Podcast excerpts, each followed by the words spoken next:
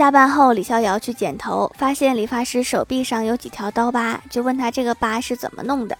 理发师开始回忆说，那时候年轻不懂事，混社会，后来觉得没前途，就去学剪头。然后有一次客户说我剪得不好，我们就吵起来了。没想到这个小子叫了几个人来砍我，我拿手臂挡了几下，不过还好，我叫了几个兄弟，把他们全都送医院去了。您看这个发型还满意吗？李逍遥腿都软了，说非常满意，非常满意，非常满意。大哥，你讲完这个故事，谁还敢说个不啊？